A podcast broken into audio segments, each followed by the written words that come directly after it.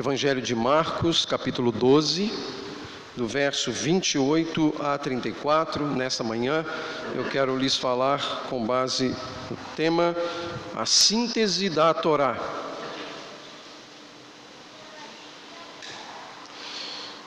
A palavra do Senhor nos diz assim, Marcos 12, de 28 a 34. Um dos mestres da lei aproximou-se e os ouviu discutindo. Notando que Jesus lhes dera uma boa resposta, perguntou-lhe: De todos os mandamentos, qual é o mais importante? Respondeu Jesus: O mais importante é este: Ouça, ó Israel, o Senhor, o nosso Deus, o Senhor é o único Senhor. Ame o Senhor, o seu Deus, de todo o seu coração, de toda a sua alma, de todo o seu entendimento e de todas as suas forças. O segundo é este: ame o seu próximo como a si mesmo. Não existe mandamento maior do que estes. Muito bem, mestre, disse o homem. Estás certo ao dizeres que Deus é único e que não existe outro além dele. Amá-lo de todo o coração, de todo o entendimento e de todas as forças, e amar ao próximo como a si mesmo é mais importante do que todos os sacrifícios e ofertas. Vendo que ele tinha respondido sabiamente, Jesus lhe disse: você não está longe do reino de Deus. Daí por diante, ninguém mais ousava lhe fazer perguntas. Podem assentar, meus irmãos.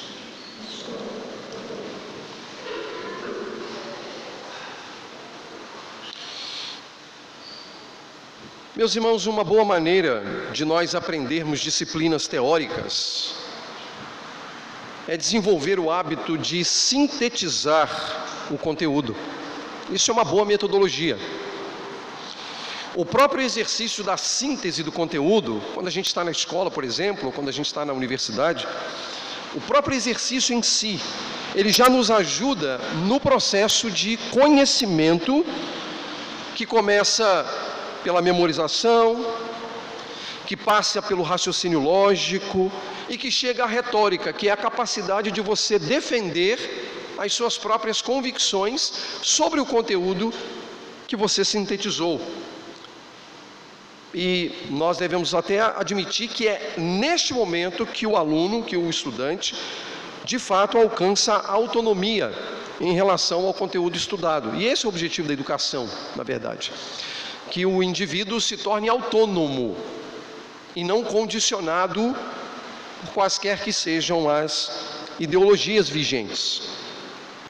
No texto desta manhã, nós tomamos o conhecimento que esse hábito de sintetizar conteúdo é bastante antigo e era amplamente usado na religião de Israel para que as pessoas que não possuíam o texto escrito, nós possuímos o texto escrito, mas eles não possuíam o texto escrito, então para que é, aquelas pessoas elas pudessem conhecer o conteúdo da fé no Deus de Israel e honrá-lo em suas vidas.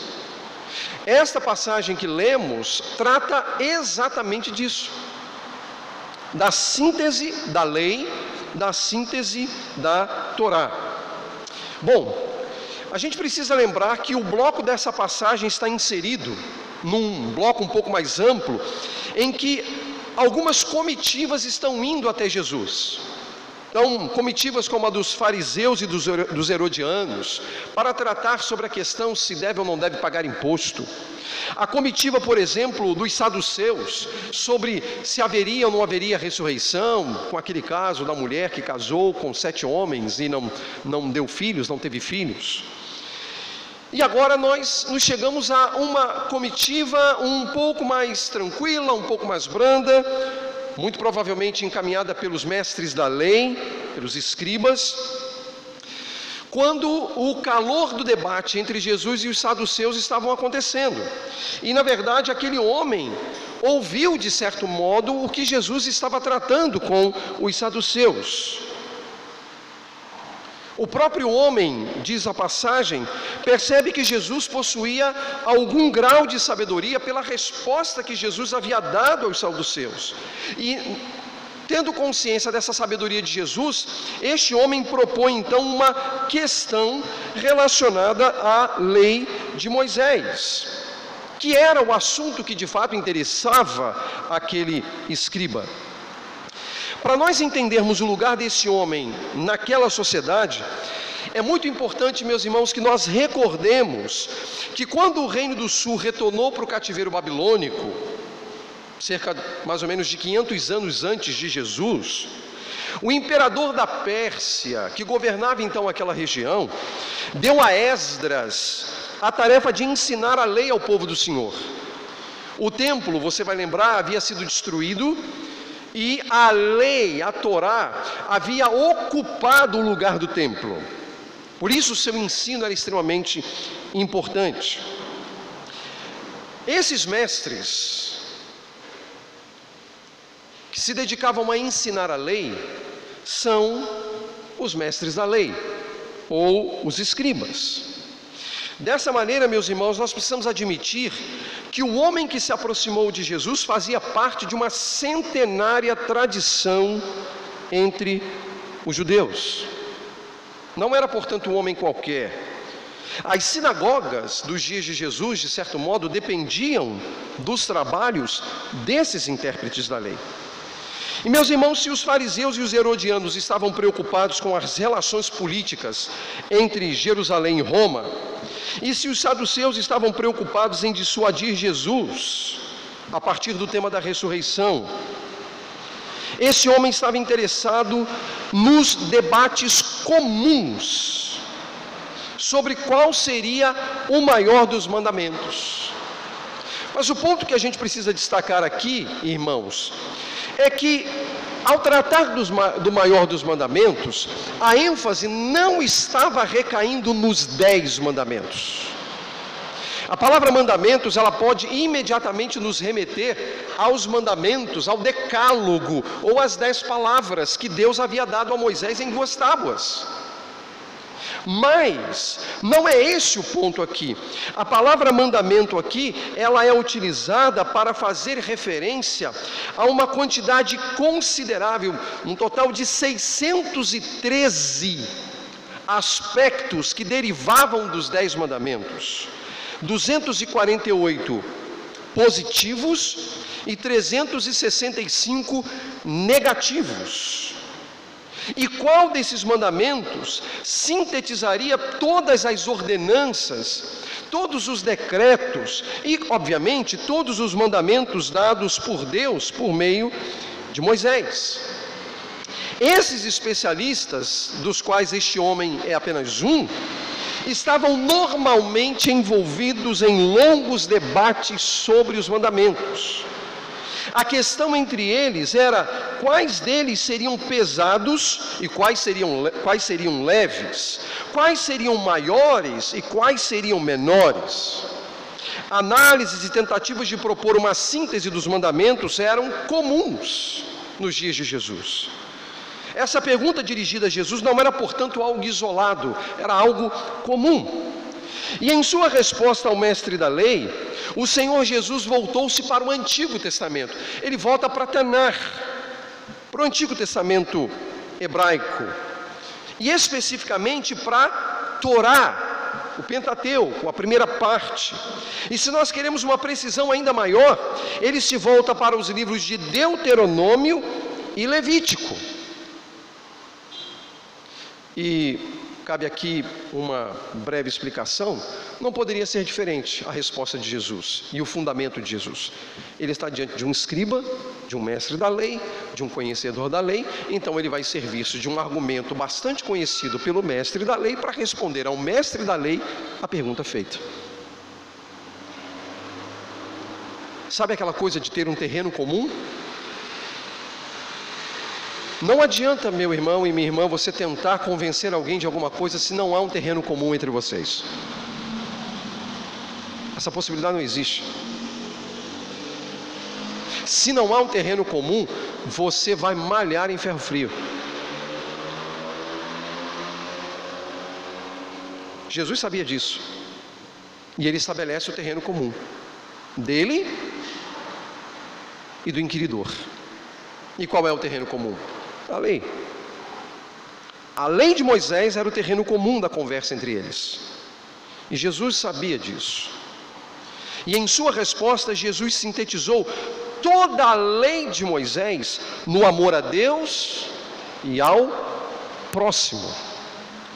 A síntese da Torá é amar a Deus com todas as energias, e veja que eu estou utilizando aqui a palavra energias, e espero esclarecer isso um pouco mais à frente, e ao próximo da mesma maneira que se ama, é amar a Deus e ao próximo como esse indivíduo se ama. Amar a Deus, primeira tábua da lei, os quatro primeiros mandamentos. Amar ao próximo, segunda tábua da lei, os seis últimos mandamentos. Vamos analisar, meus irmãos, o diálogo de Jesus com o mestre da lei. E eu quero dizer que apenas para fins didáticos aqui, para facilitar a compreensão, nós vamos fazer um recorte no texto. Um recorte natural, não é forçado, com os seus respectivos aspectos. No primeiro recorte, o escriba faz uma pergunta e Jesus responde. No segundo recorte, o mestre responde sabiamente a Jesus e Jesus constata algo em relação a esse mestre da lei. Então vamos olhar aqui o primeiro recorte. O primeiro recorte vai do verso 28 ao verso 31. E nesse primeiro recorte, como eu já disse, um escriba dirige uma importante pergunta a Jesus, que de modo sábio apela às escrituras do Antigo Testamento para respondê-la. Nela, Jesus demonstra qual é o fundamento da verdade e como o amor está vinculado a ela e se volta a Deus e ao próximo. Então vejamos. Comecemos olhando o fundamento da verdade. O verso 29, eu quero que você olhe ou acompanhe a leitura do verso 29. Diz assim: Respondeu Jesus: O mais importante é este. Ouça, ó Israel, o Senhor, o nosso Deus, o Senhor é o único Senhor. Aqui está o fundamento da verdade. Em sua resposta, Jesus está recorrendo ao Shema. E o que seria o Shema? Seria uma espécie de credo antigo dos judeus. Um credo do Antigo Testamento, inclusive, registrado em Deuteronômio capítulo 6, verso 4 uma tradução da passagem pelo método da equivalência formal, que é quando nós fazemos relações exatas entre as palavras hebraicas e as palavras gregas, ah, as palavras ah, arábicas ou as letras arábicas, perdão. Ah, na verdade, nós temos aqui a seguinte tradução: Ouve Israel, o Senhor é o nosso Deus, o Senhor é um. Essa é a tradução literal da passagem em hebraico. Talvez a citação aqui do texto tenha saído da Septuaginta. Uh, e, e, eu digo talvez porque há uma pequena variação, inclusive com relação à própria Septuaginta. Mas o fato é que uh, o texto sagrado em hebraico, traduzido ao português, diz: Ouve Israel, o Senhor, e aqui aparece o nome mais sagrado de Deus, é o nosso Deus. E o Senhor é um. E nisso está o fundamento da própria verdade encontrada nas Escrituras. Deus deveria ser entendido como a razão de todo e qualquer mandamento. Aliás, assim dizia e diz o prólogo dos Dez Mandamentos. Antes de nós começarmos o primeiro mandamento, Moisés faz questão de dizer ao povo sobre a idoneidade de Deus, a capacidade de Deus, o poder de Deus, os atributos de Deus e a necessidade de Deus amar a, a, perdão, e a necessidade do povo amar o seu próprio Deus. A sentença Eu sou o Senhor é uma sentença muito importante dentro do Antigo Testamento. É Deus que é o fundamento da verdade. Deus é o fundamento de toda e qualquer verdade. Lembrem-se, meus irmãos, que quando Moisés dirigiu as palavras ao povo, eles estavam em percurso em direção à terra de Canaã. As nações possuíam seus panteões com uma grande diversidade de divindades. Não apenas a nação de onde Israel havia saído, que era o Egito, mas as nações com as quais ele teria que lidar no futuro, entrando na terra de Canaã. As nações possuíam deuses, uma grande quantidade de deuses, e Israel havia sido contaminado no Egito por esse tipo de religião. O Deus, portanto, de Israel era um.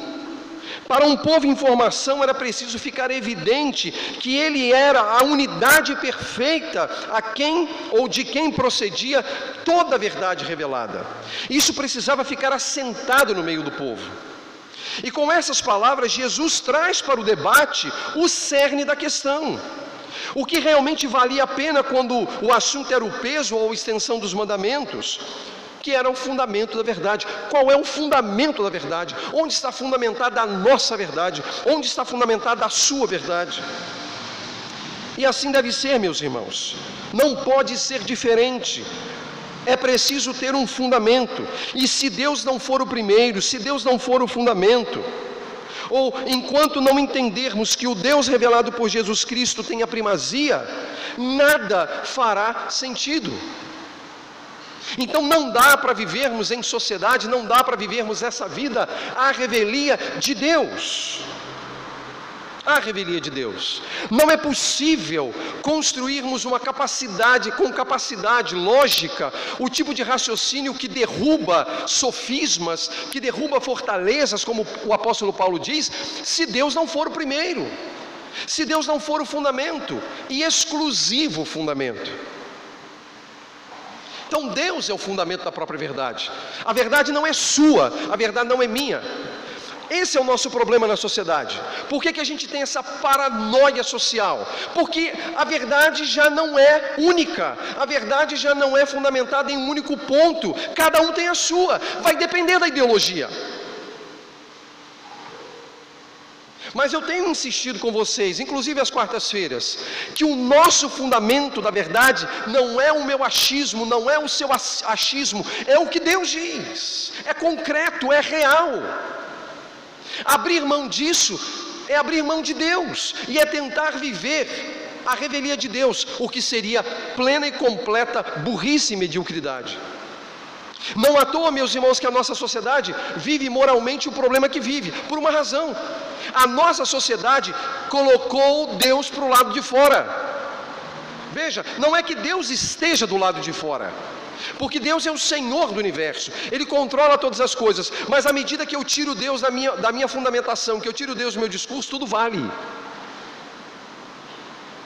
Vale as minhas percepções sensitivas, e repito aqui o que disse na quarta-feira. Quando alguém, por exemplo, diz: Não, eu sou uma mulher no corpo de um homem, e vai refutar isso para você ver. Por quê? Porque se estabeleceu uma verdade que é fora da verdade. E aí o que, que a gente faz? Desculpe meu linguajar, mas nós cristãos, quando ouvimos uma coisa dessa, sabe o que a gente faz para manter a boa ordem? A política da boa vizinhança? Desculpe meu termo, a gente coloca o rabo entre as pernas. Como um cachorro acuado.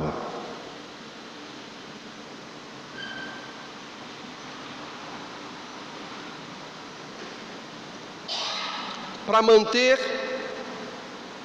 o bom status das coisas.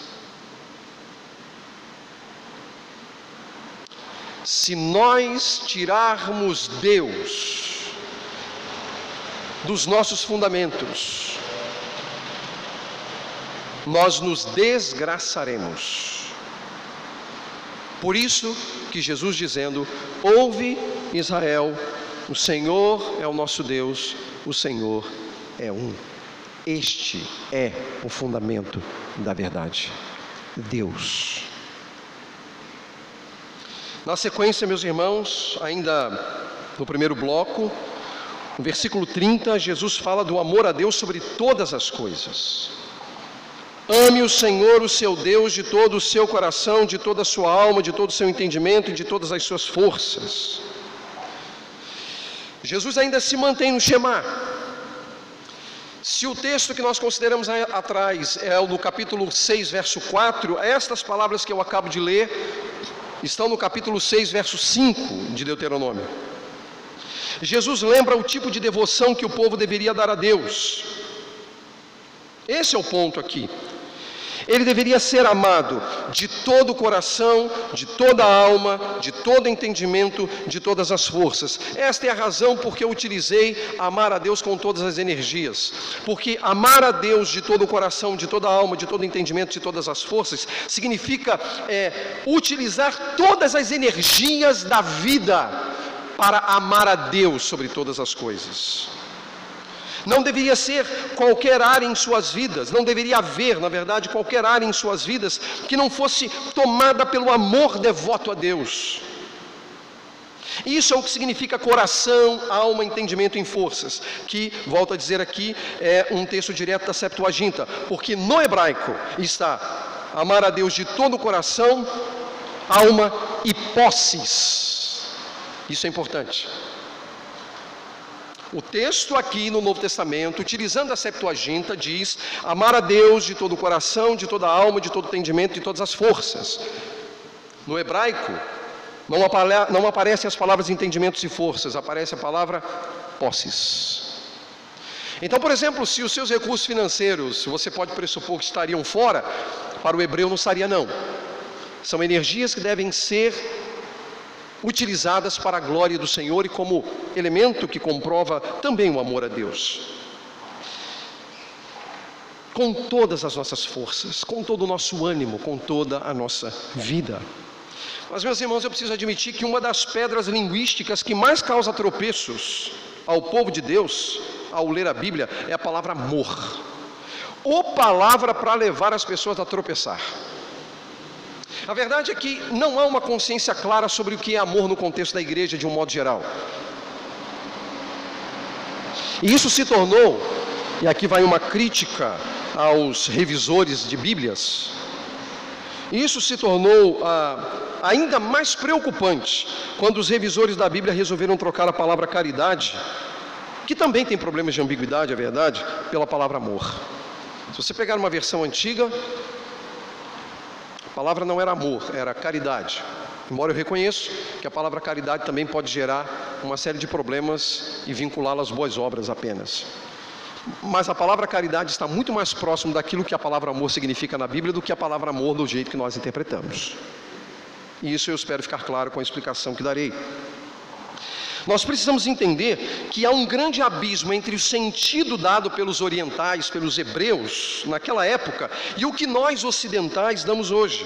Há uma enorme fenda que separa esses conceitos, e são duas, são duas ah, coisas muito distintas. No Antigo Oriente, meus irmãos, a palavra amor não significava devotado sentimento por algo ou alguém. Não era uma questão sensitiva não era uma questão emocional,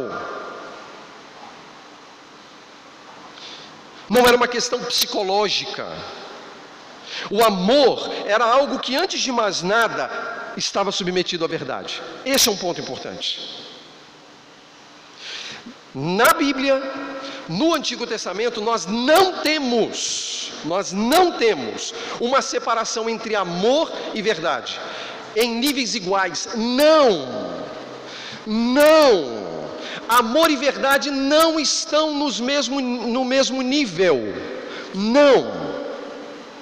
O amor está subordinado à verdade. Se você tem dúvidas, faça uma leitura atenta da segunda epístola de João. E veja como nos primeiros três versículos daquela primeira epístola, João vai mostrar que o amor está subordinado à verdade.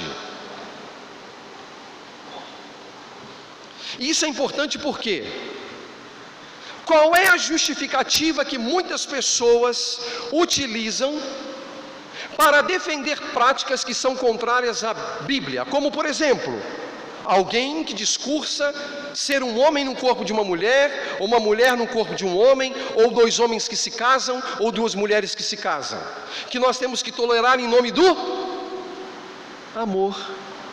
Mas e a verdade? E o que Deus diz? Jogamos no lixo? O amor não está em pé de igualdade com a verdade. O amor se subordina à verdade. O amor está sob a verdade. sob a verdade. Meus irmãos, um hebreu jamais teria a ousadia de dizer que amava algo ou alguém a revelia da verdade. E essa é a razão para Deus ter se dado ao trabalho de revelar ao povo suficiente verdade sobre si, sobre o próximo e sobre a criação. Então, verdade não está desconectada do amor, e o amor não está desconectado da verdade. Mas quem determina o jogo das coisas é a verdade e não o amor. Então, se você tem sido contaminado pela cultura desta época, que você tem que tolerar as coisas em nome do amor, a minha sugestão é que você se volte para a verdade.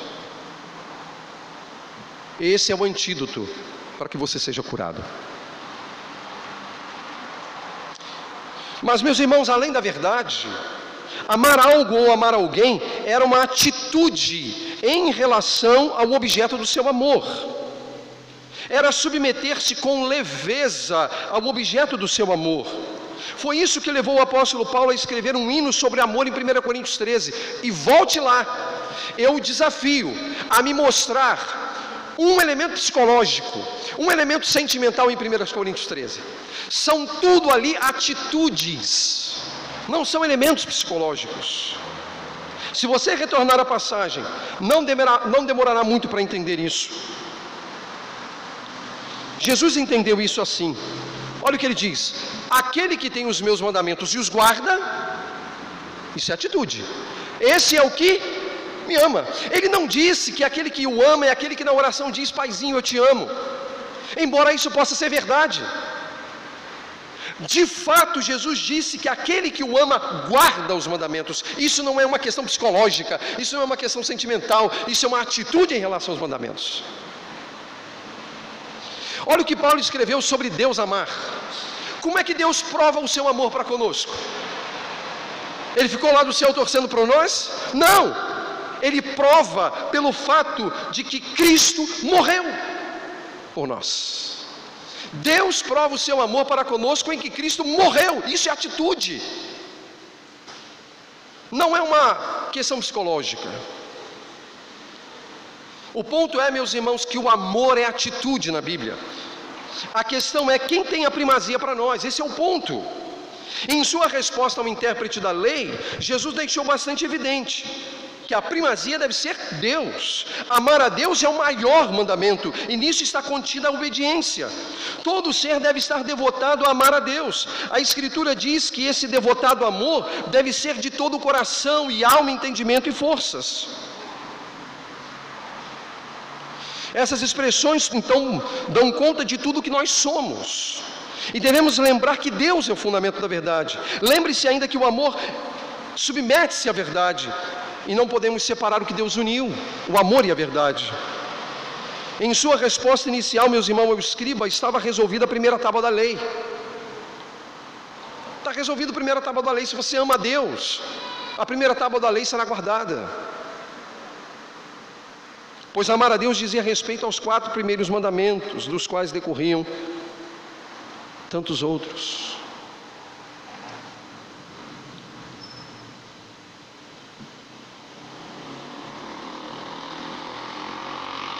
Verso 31. O segundo é este: Ame o seu próximo como a si mesmo. Não existe mandamento maior que estes.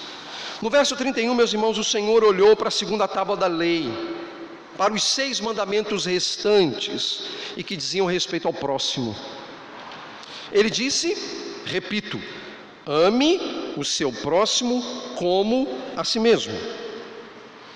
O texto não quer dizer ame o seu próximo e ame a si mesmo. Não é isso. Embora possa ser verdade, mas não é o que o texto está dizendo. O que o texto está dizendo é que o padrão de amor que eu tenho por mim deve ser concedido, deve ser utilizado para o outro. Ah, muito tempo atrás, um homem chamado Pitágoras disse que o homem é a medida de todas as coisas. E nós cristãos, obviamente, não cremos nisso. Não cremos. Mas eu preciso admitir que, no que respeita ao amor, nós nos tornamos de alguma maneira a medida para amar o próximo. Porque se eu devo amar ao próximo como a mim mesmo, ou como eu amo a mim, eu me torno uma medida. Por isso que se você é um indivíduo que enfrenta dificuldades com relação a si mesmo, muito naturalmente é possível que você tenha problemas de relacionamento com outras pessoas também. Isso é fato. Então é preciso reajustar a imagem que temos de nós mesmos, porque isso vai afetar a imagem que nós temos dos outros. Ou seja, correlativamente ao amor que temos por nós, aos outros. Aqui também deve ser mantido o significado da palavra amor, tá, irmãos? Não é porque nós deixamos agora a esfera da relação com Deus, estamos olhando para o aspecto do próximo, que eu vou mudar o conceito de amor. O conceito de amor é o mesmo, é atitude, não é uma questão psicológica, não é emoção, não é afetividade, mera afetividade. Nós devemos descartar toda e qualquer ideia de que o amor é de caráter emocional e sensitivo na Bíblia. Agora veja, eu não estou dizendo que o amor não possa ser sensitivo e emocional. Só que essa é uma medida ocidental. Esses homens lá atrás não olhavam a palavra amor nessa esfera. É isso que eu estou tentando fazer você entender. Você não pode voltar-se para o texto bíblico e levar o seu conceito de amor para a Bíblia, como se a palavra amor ali, por ser a mesma palavra que nós usamos hoje, tenha o mesmo sentido, tenha o mesmo valor valor semântico. Não tem.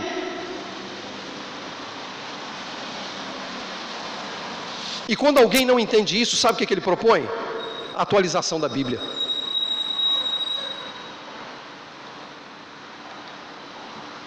Então a gente precisa manter o sentido de amor aqui para o próximo. Vai além das afeições, meus irmãos.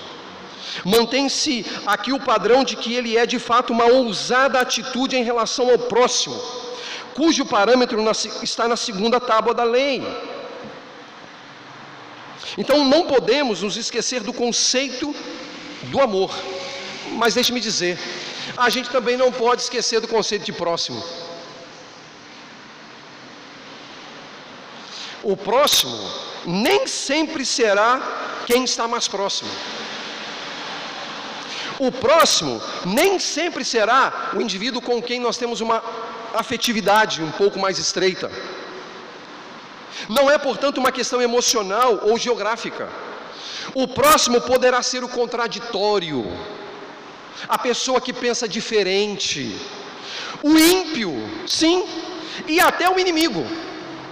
Você tem dúvida se a gente, se o valor de amor é esse também para o próximo?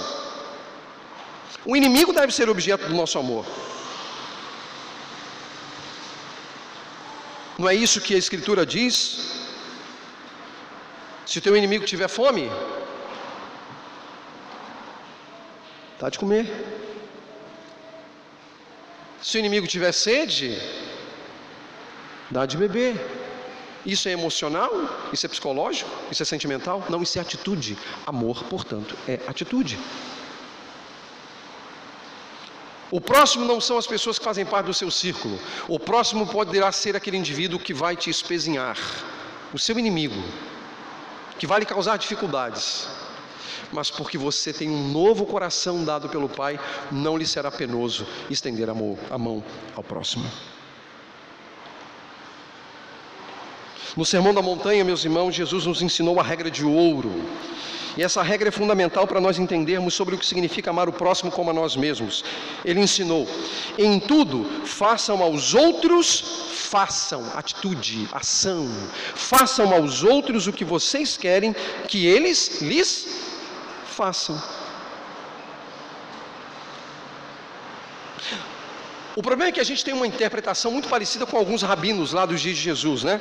A gente lê essa passagem e diz assim: ah, é, bom, aqui a atitude de Jesus, ou o ensino de Jesus é positivo, faça. E aí muita gente interpreta assim: ah, se eu não fizer o mal, eu não, eu não, eu não tenho que fazer o bem. Mas se eu não fizer o mal, já é suficiente. Porque o mal que eu não quero que façam a mim, eu também não vou fazer a ninguém. Só que isso é passivo demais. Jesus não está partindo do pressuposto negativo, ele está partindo do pressuposto positivo. Faça! E não não faça. Não é não faça o mal que os outros, que você gostaria que os outros não lhe fizessem, ou que você não gostaria que os outros lhe fizessem. Não é isso que está escrito. É façam aos outros o que você gostaria que fizesse. Esse é o padrão. O que Jesus ensinou, portanto, é que nós devemos fazer. É um amor, portanto, proativo. Eu preciso amar o meu inimigo. Eu preciso amar o meu próximo. E o próximo não é necessariamente os irmãos da Redentor, embora também o sejam. Mas podem ir muito além. Pode ser o contraditório. Pode ser aquele que pensa ideologicamente distinto de você. Entende o que eu quero dizer? Nesse tempo em que nós temos tantos problemas ideológicos de caráter social, político, sociopolítico, filosófico, você já percebeu como é que é fácil as pessoas romperem as relações porque não têm capacidade de discernimento para, de fato, discutir saudavelmente as coisas? A gente cria estigmas sobre as pessoas. Só que quando a gente cria estigmas sobre as pessoas, nós não estamos lidando com o amor, porque nós vamos estigmatizá-las e nós vamos ter atitude sim em relação às pessoas que pensam contraditoriamente. E o desafio está em lidar com o contraditório, mas dar a ele o amor que é devido por causa de Jesus. Nem sempre será o que você receberá, o que eu receberei, mas nós somos crentes, somos cristãos, não devemos medir a atitude nossa pela atitude dos outros.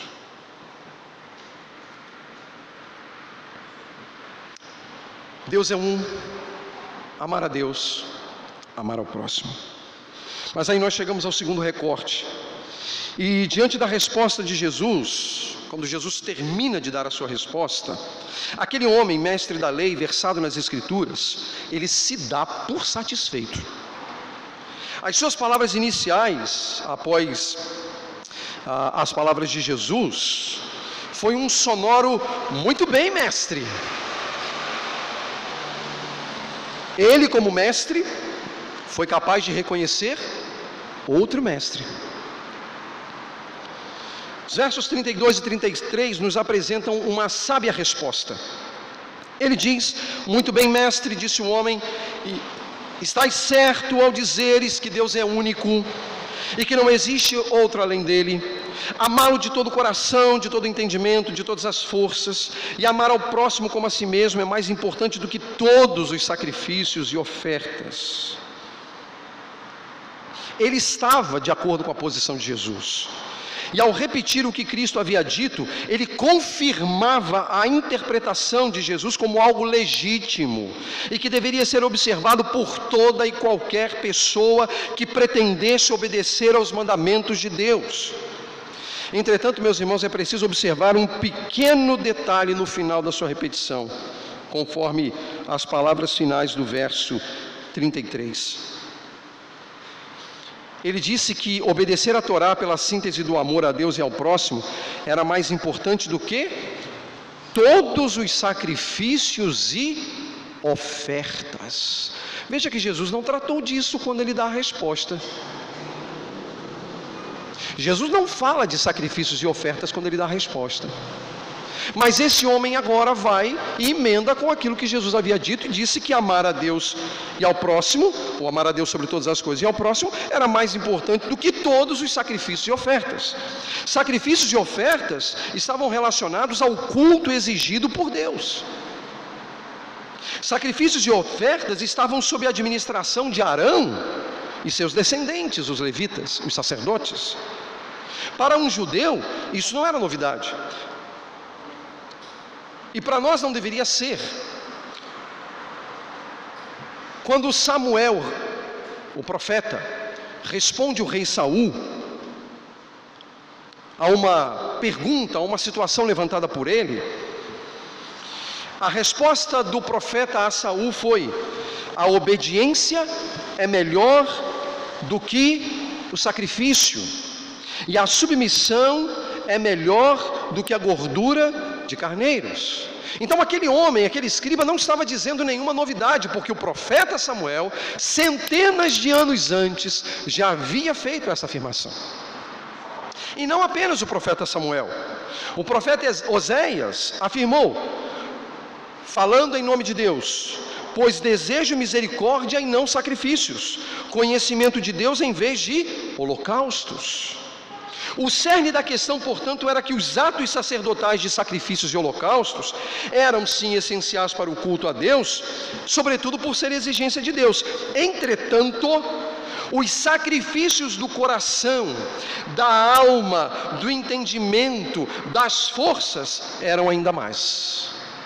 O que na verdade aquele homem havia compreendido é que o culto Embora, embora possa se traduzir num ato como este que nós estamos vivendo, mas se ele não for fruto da realidade do meu coração e do seu coração, e aí a gente precisa lembrar do Salmo 139, e um dos atributos do salmo que nós lemos agora nesta manhã foi a onisciência de Deus. Portanto, Deus conhece o meu coração e também conhece o seu coração. E se o nosso coração não corresponder àquilo que estamos realizando aqui como um ato de amor a Deus, não faz sentido. Nenhum sentido. Por exemplo, lembram-se da oração de Jesus? Pai Nosso? O que diz?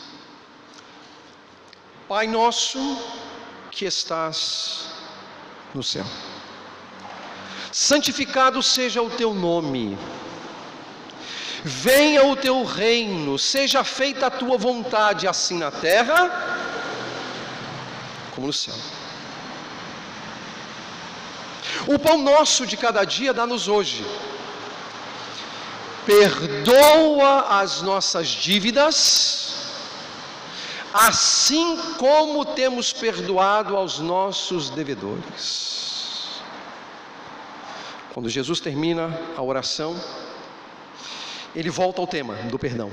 E o que, que ele diz? Porque se perdoares, o Pai perdoará. Mas se não perdoares, o Pai tampouco perdoará. Isso em relação ao quem? Ao próximo. Sabe o que Jesus estava ensinando? Que a nossa relação com Deus, ela é afetada sim pelo tipo de relação que eu tenho com o próximo. Tanto é que se eu não perdoo o meu próximo e peço a Deus o perdão, ainda que emocionalmente, emotivamente, sensitivamente, psicologicamente, a gente pode até se sentir bem porque a gente disse algumas palavras, mas Deus não se deixa escarnecer, Ele não perdoa.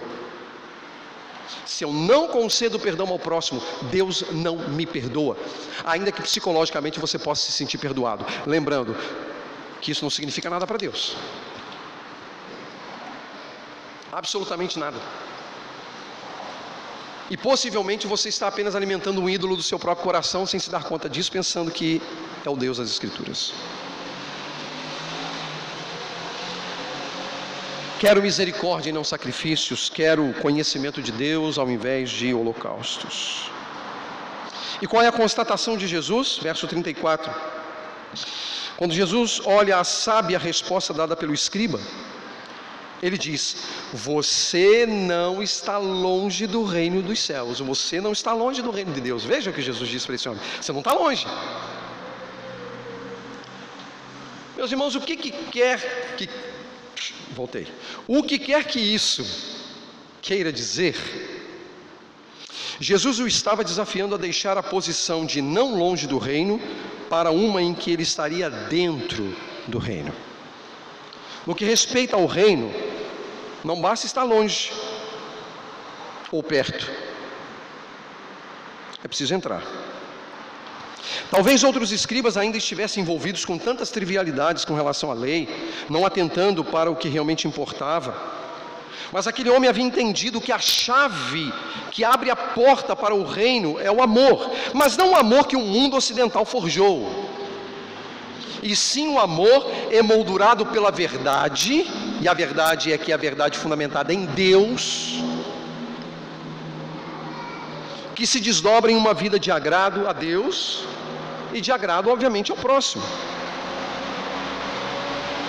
Essa é a chave.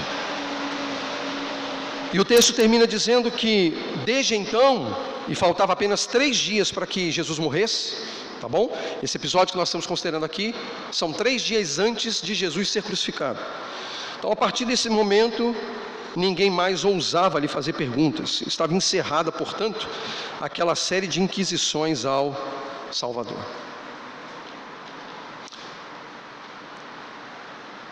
Em termos de uso e aplicação, o que nós podemos pensar a respeito de nós mesmos à luz deste texto? Três pontos rápidos. Qualquer sociedade ou indivíduo está ou estão alicerçados sobre ideias fundamentais. Repito, qualquer sociedade, portanto, estou falando da coletividade social, que pode ser as micro-sociedades, minha família, a sua, a igreja, o seu ambiente de trabalho, o seu ambiente de escola, de estudo, o município de Volta Redonda, o estado do Rio de Janeiro, a federação, os blocos dos países, o mundo. Mas antes disso, cada indivíduo estão alicerçados sobre ideias fundamentais. Todos nós temos ideias fundamentais. Todos nós temos um fundamento para o tipo de vida que a gente leva. Todos. Qualquer um.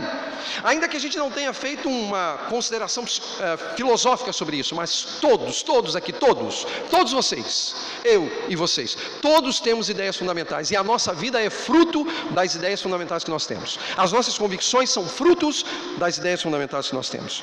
E aqui deve ser dito que, à luz das Escrituras, a mais primordial de todas as ideias, fundamento da verdade, causa de toda a verdade é a exclusividade e a unicidade de Deus para o seu povo, a quem devemos submeter todas as coisas.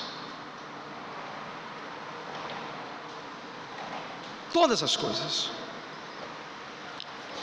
Os irmãos sabem que eu sou professor e já trabalhei em muitas instituições, instituições muito bem estruturadas, dentro e fora da cidade de Volta Redonda, mas também instituições, instituições não tão bem estruturadas.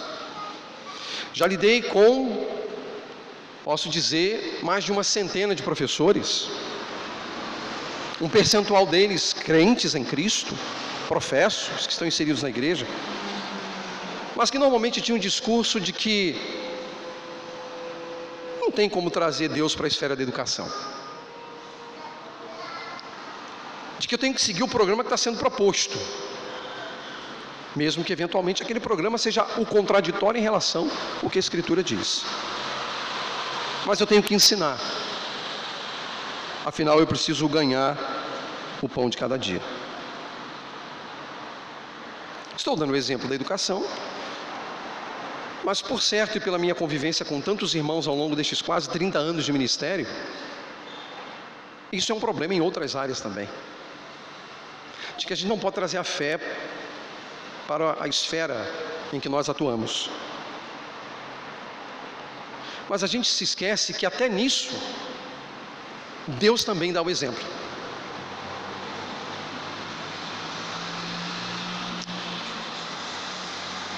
Não é a minha área, mas eu acredito que ainda seja ensinado isso, porque a gente tem inúmeras dúvidas quanto aos processos educacionais.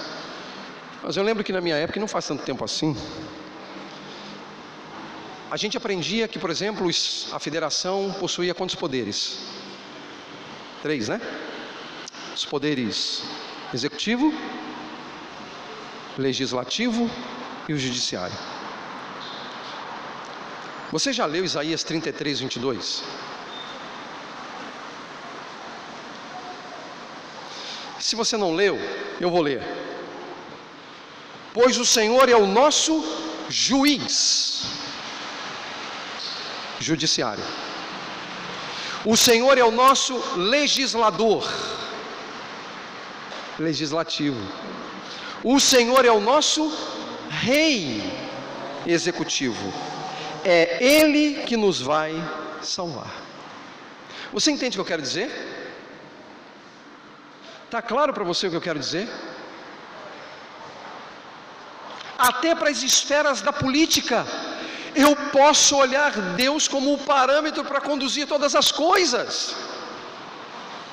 E eu posso, como um crente em Cristo, exigir, como cidadão, e você também, que quem ocupa o poder executivo, quem ocupa o poder legislativo e quem ocupa o poder judiciário sigam padrões da verdade.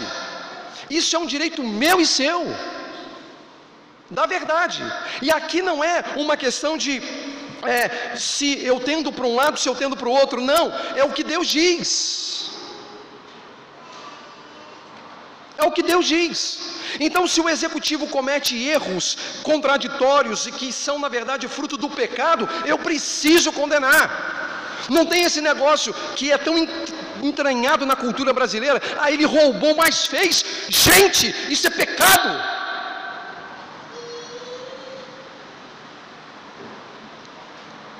Nós teríamos que nos envergonhar, porque roubar é pecado.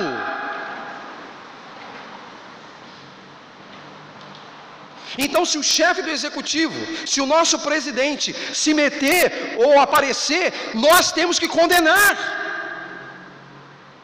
Não temos que ter gente de estimação. Se o nosso legislativo não está legislando corretamente e adequadamente, nós temos que condenar. Se o judiciário atropela as coisas, nós temos que condenar. Agora, se você retirar Deus dessa jogada, será a sua verdade. Exatamente a plataforma que o mundo criou para si.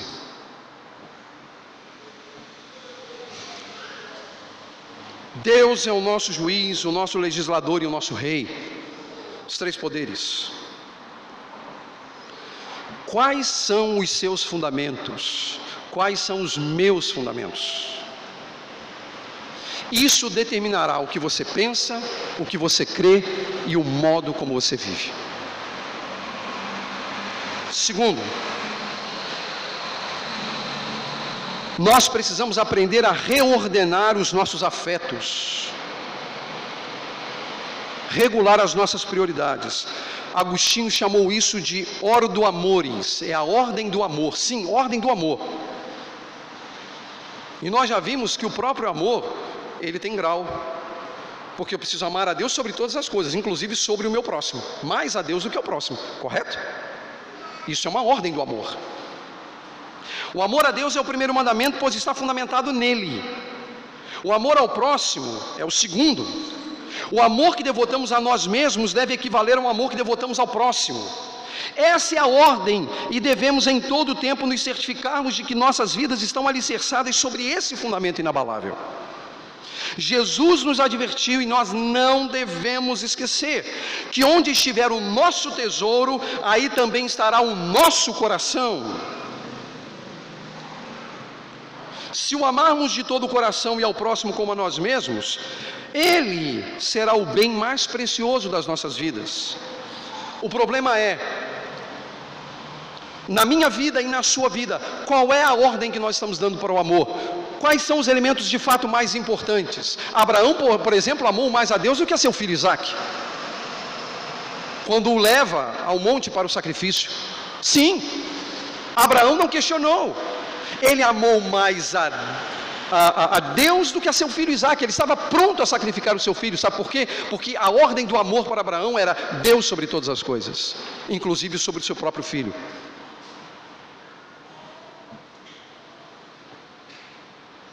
ordo amores. O que é que você acalenta no seu coração? Olha para você, olhe enquanto eu olho para mim. E não pense que essa mensagem ela serve só para você, ela serve para mim também, obviamente. Primeiro para mim, até para que tenha autoridade para pregar. Mas quais são as prioridades da sua vida? Quais são as suas escalas de valor? o que de fato é prioritário para a gente. Onde estiver o seu tesouro, lá estará o seu coração. Você quer saber qual é o seu tesouro? responda a pergunta: onde está o seu coração?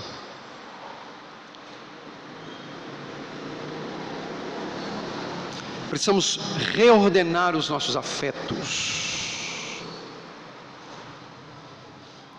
Deus, o próximo, como a nós mesmos.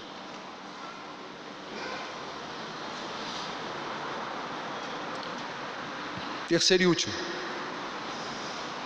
Não basta estar perto do reino.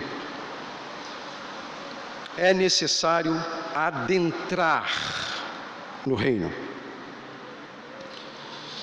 Meus irmãos, algumas pessoas passarão a vida apenas a alguns passos da terra de Beulá. Repito, algumas pessoas passarão a vida apenas a alguns passos da terra de Beulá. Essas pessoas transitarão em frente às portas de Beulá, mas jamais entrarão na terra de Beulá. Se você está familiarizado com o capítulo 62 de Isaías, ou com os capítulos finais de O Peregrino de John Bunyan, sabe a que me refiro. Beulá é a terra de delícias, onde as nações estão sob a bandeira do Salvador. Ali a terra dará o seu fruto e haverá fartura. A cidade estará protegida, as estradas estarão pavimentadas. O povo da terra será chamado santo, redimidos do Senhor. Não basta transitar na porta de Beulá, é preciso entrar em Beulá não basta transitar na frente dos portais do reino de Deus, é preciso entrar no reino de Deus, mesmo que seja a força, como disse Jesus. E sinceramente eu temo que sejam muitas as pessoas que passeiam em frente aos portões, mas jamais entrarão. Meus irmãos, que o Senhor nos ajude a entrar. Que o Senhor tenha compaixão de todos nós. Que o Senhor nos socorra. Que o Senhor nos ajude diante do enorme desafio que significa amar a Deus sobre todas as coisas e amar ao próximo como a nós mesmos. Vamos ficar em pé, meus irmãos, para orar ao Senhor.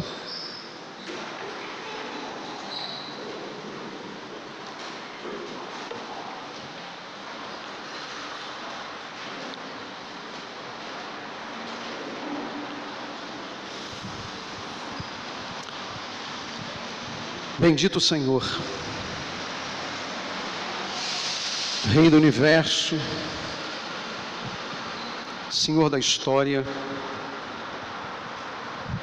glorioso Salvador. Nos colocamos diante de Ti, na mediação de Jesus, para pedir que o Senhor tenha misericórdia de nós. Para pedir que o Senhor tenha compaixão de nossas vidas. Principalmente, ó Deus, se nós somos encontrados entre aqueles cujas prioridades não são as tuas. Rogamos que o Senhor tenha compaixão de nós, que nos ajude a acertar o caminho para a glória de Cristo. Ajuda-nos a amar o Senhor sobre todas as coisas. Ajuda-nos a amar o próximo como a nós mesmos, com todos os desdobramentos desse amor. Ajuda-nos, Senhor, a entrar na terra de Beulá. Conduz os nossos passos, do mesmo modo, do mesmo modo que o Senhor conduziu o povo de Israel a Canaã, mesmo sendo um povo infiel,